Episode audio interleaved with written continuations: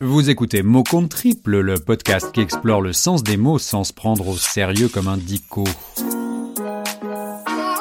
Je vous propose d'évoquer aujourd'hui le mot vacances. C'est un sujet qui trotte dans toutes les têtes. Allez, je suis sûr que vous ne faites qu'y penser. Je vous l'avoue, moi aussi. Habituellement, parler de vacances au mois de mai sonne comme une évidence. Aujourd'hui, en parler, c'est facile. En avoir dans quelques semaines, comme aurait dit Gérard Blanc.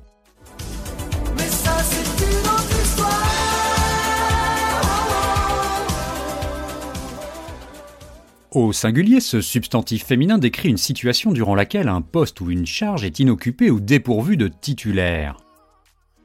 Ce terme vient du latin vacances, participe passé du verbe vacare, signifiant être dépourvu, inoccupé, vide, en manque de quelque chose.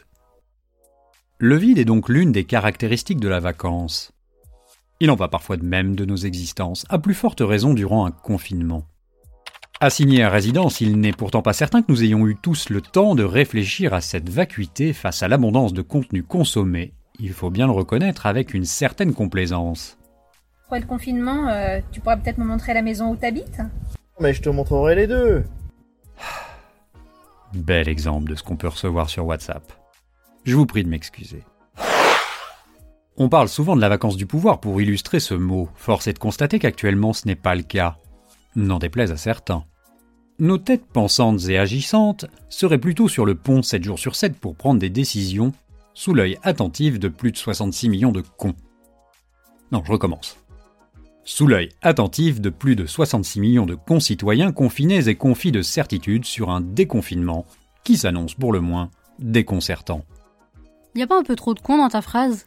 Si, peut-être. Alors que l'État s'apprête à nous donner vacances pour retourner avec une liberté d'aller et venir toute relative, les perspectives concernant nos vacances restent floues. Je parle ici, vous l'aurez compris, des congés payés d'été créés en 1936 après la victoire du Front populaire aux législatives de mai et après les mouvements sociaux qui s'ensuivirent. Partir c'est la première joie qu'apportent les vacances aux citadins prisonniers toute l'année de leurs tâches, de leurs soucis, des conventions. Mon dictionnaire définit les vacances comme la période légale d'arrêt de travail durant laquelle de nombreuses personnes se déplacent. Vacances rime avec transhumance. Chaque année durant l'été, on assiste au ballet autoroutier des juilletistes et des haussiens. C'est le fameux chassé-croisé déjà évoqué à ce micro. À l'heure où j'enregistre cette chronique, je ne sens pas bien le juillettiste. Rappelons qu'il a déjà perdu la perspective de mater après sa sieste les rois de la pédale grimper d'école.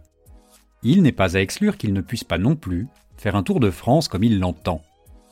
Laotien n'est pas plus avancé sur son sort. Alors Alors si chacun respecte bien la consigne d'aller au taf masqué, oyez oyez, et si ce foutu virus derrière son loup arrête de faire ce qui lui plaît, alors peut-être, je dis bien peut-être, aurons-nous une petite chance de laisser nos bureaux vacants pour savourer comme il se doit quelques vacances. Les vacances, folle évasion, illusion de l'aventure dont le goût demeure au fond du cœur. Retour à la nature qui se part en cette saison de toutes les séductions. Voilà, c'est tout pour aujourd'hui. Cette chronique est signée Podcast Zap. J'espère sincèrement que nous pourrons tous réécouter cet été ce mot avec un sourire aux lèvres. Je vous rappelle que pour ne pas rater les prochains épisodes, vous pouvez vous abonner à notre podcast sur toutes les plateformes comme ICO, Deezer, Spotify, Castbox ou encore Apple Podcast. Merci pour vos écoutes et vos commentaires. Et en attendant, je vous dis à très bientôt pour un nouveau mot.